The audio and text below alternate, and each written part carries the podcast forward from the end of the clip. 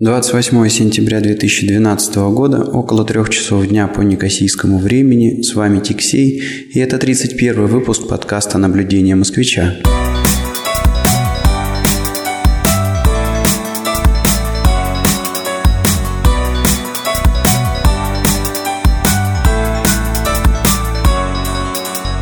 Вообще-то сегодня никакое не 28 число и вовсе не 3 часа дня. Записываю этот подкаст в стол и делаю это потому, что вот в то самое время, которое я обозначил в а, приветствии к этому подкасту, я, скорее всего, буду валяться на операционном столе, и добрый доктор Айболит будет ковыряться в моих глазах. И, в общем-то, конечно, мне будет не до записи. Поэтому, поэтому пишу выпуск в стол, и в этом выпуске немножко расскажу о том, как происходит общение с больницами и страховыми компаниями на Кипре. Благо, вот как раз есть повод и предмер под рукой а, общения. И, в общем, можно, можно что-то такое рассказать с примерами. А в моем, в моем случае, в моем случае речь идет о а, скажем так, э, корректировки зрения и ну, на самом деле не совсем корректировки. А, это такое интересное а, заболевание, которое приводит к развитию астигматизма. Называется оно кератоконус. И ну, операция в чем-то, конечно, схожая по корректировке зрения, но в основном она направлена на то, чтобы зафиксировать, э, зафиксировать э, состояние глаз в, э, вот, в, том, в том виде, в котором оно есть сейчас. А, и как же, собственно говоря, происходило общение с местными клиниками? Вообще, если говорить о своем зрении, то какие-то изменения в худшую сторону я заметил, наверное, где-то в начале 2000-х годов, когда учился в институте. Ну и, естественно, нагрузка на глаза была бешеная, очень много приходилось читать, сидеть на лекциях, ковыряться с компьютером. Спать получалось не всегда. И, а, собственно говоря, вот тогда я почувствовал какие-то первые, первые признаки того, что зрение ухудшается, и это это наблюдалось особенно под конец рабочего дня, когда была большая, а, большая нагрузка в течение дня. И ну, естественно, прошелся по врачам, но должен сказать, что в Москве никто даже и не сумел диагностировать, что же у меня такое происходит с глазами и что с этим можно сделать. Плюс, так как разница между левым и правым глазом была существенная, мне толком и линзы или какие-то очки посоветовать э, не смогли. Ну, вернее, как. Даже я помню, был какой-то момент, когда мне сделали очки, но все дело в том, что зрение сильно менялось в зависимости от того, уставший я или нет. И если, а, допустим, утром очки могли действительно чего-то там выправлять, то под вечер они скорее мешали. Поэтому, а, поэтому я их и носить-то толком не стал. Так и жил себе, не тужил. А, и в какой-то момент, э, какой-то момент, э, уже будучи здесь на Кипре, ну, почувствовал, что все-таки зрение а, продолжает как-то а, ухудшаться. Должен сказать, что я до сих пор, до сих пор хожу без очков, до сих пор читаю без очков, вожу, но тем не менее, особенно при определенных типах освещения, буквы, которые расположены где-то там подальше, я достаточно плохо вижу. Вот. И решил я пойти а, не так давно вот здесь уже на Кипре провериться. Ну и прежде всего должен сказать, что то оборудование, на котором я проверялся в где-то году 2000 2002-2003, будучи в институте, по сравнению с тем, что я увидел сейчас в местных клиник, ну это просто какая-то а, фантастическая разница, небо и земля.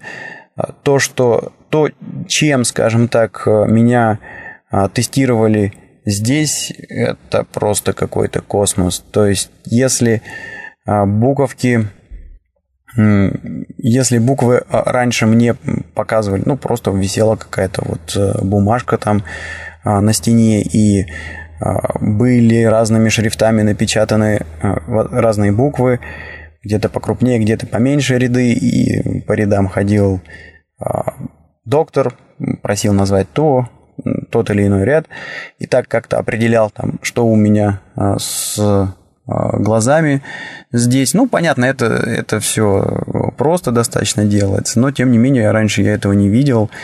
Тут, значит, уже все выводится проектором на достаточно хороший экран, и картинку меняет э, доктор с компьютера, все красиво высвечивается. Потом, помню, а, был тест на... Ну, я так понимаю, а, они определяют, насколько, а, насколько чувствительны разные области сетчатки, что ли, да, и я смотрел в такую полусферу, и в ней в разные моменты времени зажигалась точечка, надо было нажать э, на кнопку, когда нажимал, загоралась эта точечка. Сейчас ничего подобного не было, просто поднес э, голову к такому устройству типа, типа бинокля. Там надо было смотреть на а, точечку. И а, в глаз а, посветили а, каким-то а, лучом, а, который вращался. И буквально через пару секунд на компьютере у доктора появилась полная картинка, которая говорила ему о том, как а, и где и насколько чувствительна а, сетчатка, наверное, да, как работает роговица и, ну, куча всякой другой ихней вот этой докторской информации. А, и то же самое, то же самое с линзами, то есть на каком-то на каком-то этапе а, пытались э, посмотреть, э, а какие же линзы мне нужны или какие же очки нужно сделать, чтобы попытаться скорректировать э, зрение. И тут тоже, значит, не было...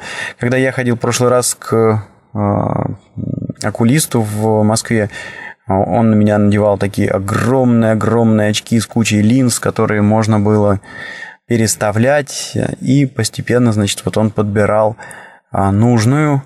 Тут же, тут же просто, опять же, поднесли какое-то устройство типа бинокля, и с компьютера, с компьютера а, уже а, доктор подбирал линзу, а они как-то, значит, вот в этом бинокле линзы то ли они там деформировались, то ли менялись, вот я так толком и не понял, но, короче говоря, намного быстрее у него получилось сконфигурировать какую-то такую там оптимальную линзу для меня. В общем, то, как прошли тесты в этот раз, э, меня очень сильно удивило. Во-первых, все произошло а, в разы быстрее. То есть, если я помню, в 2004 или 2003, когда это было вот в институте, мне понадобилось около часа или даже полутора часов, чтобы закончить все-все-все процедуры. И в итоге мне толком-то и не смогли сказать, чего у меня за а, фигня такая происходит с глазами, то тут буквально за 15 минут посмотрели и выдали, выдали а, диагноз а, кератоконус и а, тут же рассказали, какое нужно лечение и как оно происходит и что после него будет и, в общем-то, выдали примерный ценник.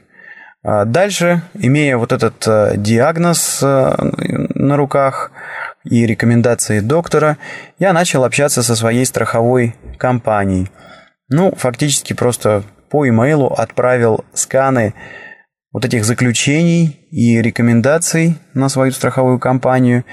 И ну, задал вопрос, буду, буду ли я покрыт э, а, вот в случае такого лечения, если мне будут делать такую операцию, кросслинкинг называется операция, или нет. А, значит, предварительное подтверждение в а, страховой нужно, потому что вот этот метод кросс-линкинг, он, насколько я понял, достаточно, ну, относительно новый, А, первые, первые применения были где-то в районе 2000 года.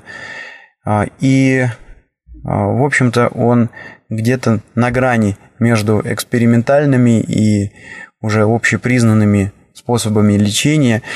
А какие-то такие экспериментальные вещи, они не всегда перекрываются страховой компанией. И должен сказать, что вот, ну, например, даже, казалось бы, такая вещь, как лазерная коррекция зрения, ну вот тоже не все, не все случаи э, лазерной коррекции зрения покрываются страховыми компаниями, и нужно в каждом отдельном случае разбираться. Отправил я эту информацию, и вот э, сейчас отправил я все это, э, значит, где-то вчера, и думаю, что сегодня, сегодня в течение дня я получу а, предварительное подтверждение, что а, значит, меня страховая покроет, ну или, или не получу его, то есть получу ответ, что нет, этот случай не попадает э, под мой страховой полис. И дальше, дальше в зависимости от этого а, будет понятно, кто платит за эту операцию, ну или, может быть, в каких-то пропорциях а, мы будем покрывать эту операцию вместе со страховой. А дальше я пойду, пойду, собственно говоря, на операцию. Для этого не нужно ничего, просто приходишь а, с какими-то а, вещами или лекарствами, которые попросил купить. Доктор все делается. Ну, в моем случае, в моем случае она займет всего а, около часа, может быть, э, полтора часа, и дальше, дальше надо будет ехать уже сразу домой, то есть не надо будет проводить какое-то время в госпитале, сразу, сразу отпускают. Единственное, что меня, э, конечно, кто-то должен будет забрать, потому что обещают, что после вот этого кросс-линкинга первые два дня Первые два дня видеть я буду хреново, если если вообще буду. Ну, как говорится, план бой покажет. Собственно говоря, это и есть одна из причин, по которой я пишу сегодняшний подкаст в стол. После того, как э, операция будет сделана, ну, где-то через там, пару дней появится инвойс, а, и, собственно говоря, если, если страховая подтвердит, что она покрывает э, стоимость операции, то я этот инвойс вообще не увижу, он будет направлен напрямую в страховую компанию, и она будет разбираться с госпиталем. Ежели мы будем э, покрывать э, стоимость операции в каких-то пропорциях, то есть там какой-то процент страховая, какой-то процент я, то опять же сначала госпиталь будет разбираться со страховой, а не хватающую сумму, потом попросит покрыть меня. Ну и ясно, что если, значит, э, страховая не перекрывает этот случай, то все буду оплачивать я. Но важный момент. Здесь все происходит после. Все вот эти расчеты, они происходят после операции. А, то же самое было и с родами жены. А, ни копейки денег э, за роды, за проживание в госпитале – с нас не взяли а, до выписки супруги. Причем самое, что интересно, первый раз, когда а, значит, были в, рожали в госпитале, последний день, день выписки, я подошел к, ну, ну, на ресепшн к секретарю и спросил, ну вот мы уезжаем, уходим, можно ли получить инвойс. И секретарь мне сказал, что да подожди, ты разберись с ребенком, с женой, довези их домой, а мы с тобой свяжемся, инвойс тебе пришлем. То есть фактически я выписался из госпиталя и уехал к себе домой, а, а инвойса финального еще не было, и я его получил только где-то в конце этой же недели, то есть где-то там в течение пяти дней. И опять же, сначала, сначала а, госпиталь пытался контактировать со страховой и выбить э, часть денег э, из страховой. В случае с родами, кстати говоря, получилось. Там одна из страховок э, сработала. Остальное покрывали, остальное покрывали сами. Да, кстати говоря, вот еще возможна ситуация, что если у тебя деньги, допустим, на операцию или на какое-то лечение или посещение просто доктора. Есть, ты можешь оплатить сам и а, потом собрать все чеки, подать их в страховую компанию, и деньги тебе возместят, а, если твой случай а, будет засчитан как страховой, либо просто на карточку, либо пришлют чек, либо, либо либо сделают тоже банковский перевод. Ну, по сути, это то же самое, что и на карточку. Карточка же со счетом связана. Вот э, примерно таким образом происходит э, общение со страховой, общение с э, госпиталями.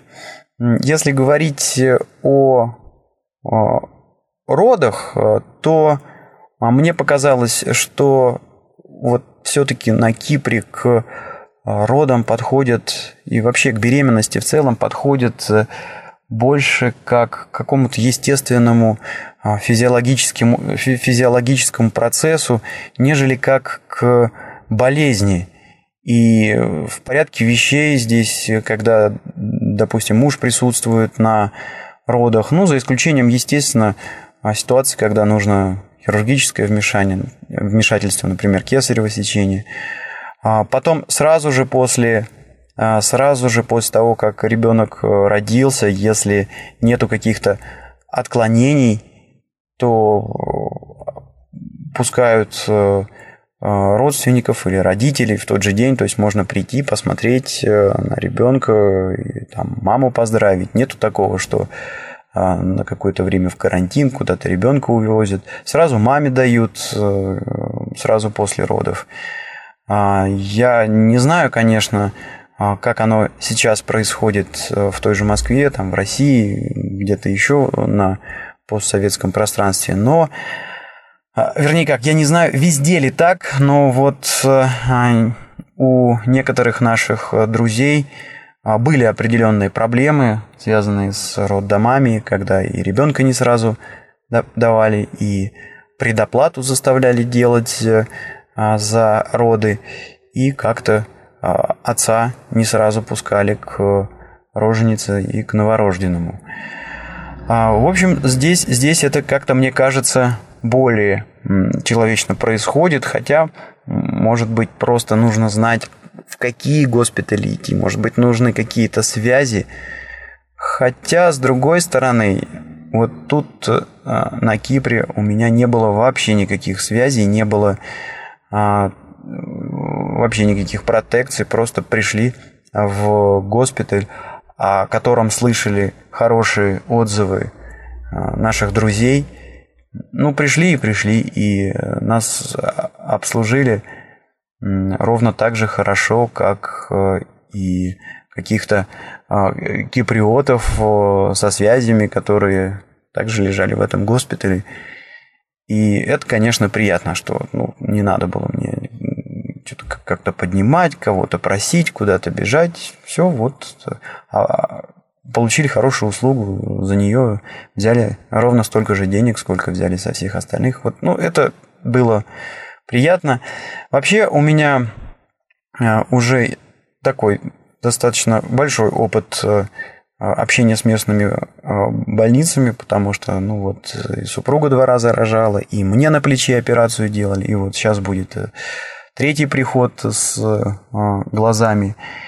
И пока, пока, тфу тфу тфу значит, опыт а, только какой-то такой положительный и а, приятный. Ну, насколько он может быть, конечно, приятным, потому что возиться с борячками неприятно никогда. А, ну, будем надеяться, что все пройдет э, хорошо и благополучно глаза мне подремонтируют, и мы услышимся в скором времени, на следующей неделе, в очередном подкасте, в котором я, наверное, поделюсь о том, а что же э, испытывает человек, когда ему делают кросслинкинг. Если вас, вам интересно, можете погуглить в интернете про этот кросслинкинг. Там такая нетривиальная нетривиальная процедурка. И, а, ну, конечно, с одной стороны, немного страшно, потому что все это будет происходить а, на моих собственных глазах. А с другой стороны, э, похоже, что я буду в сознании при этом. И несколько любопытно будет понаблюдать за тем, как будут ковыряться в моих глазах. Если, конечно, получится понаблюдать, потому что там будут капать всякие обезболивающие, всякие более другие лекарства. И, может быть, во время, во время, собственно говоря, самой операции ничего увидеть-то и не получится, но ощутить-то точно получится. Поэтому не болейте, желаю всем хороших э, выходных и услышимся, услышимся в скором времени.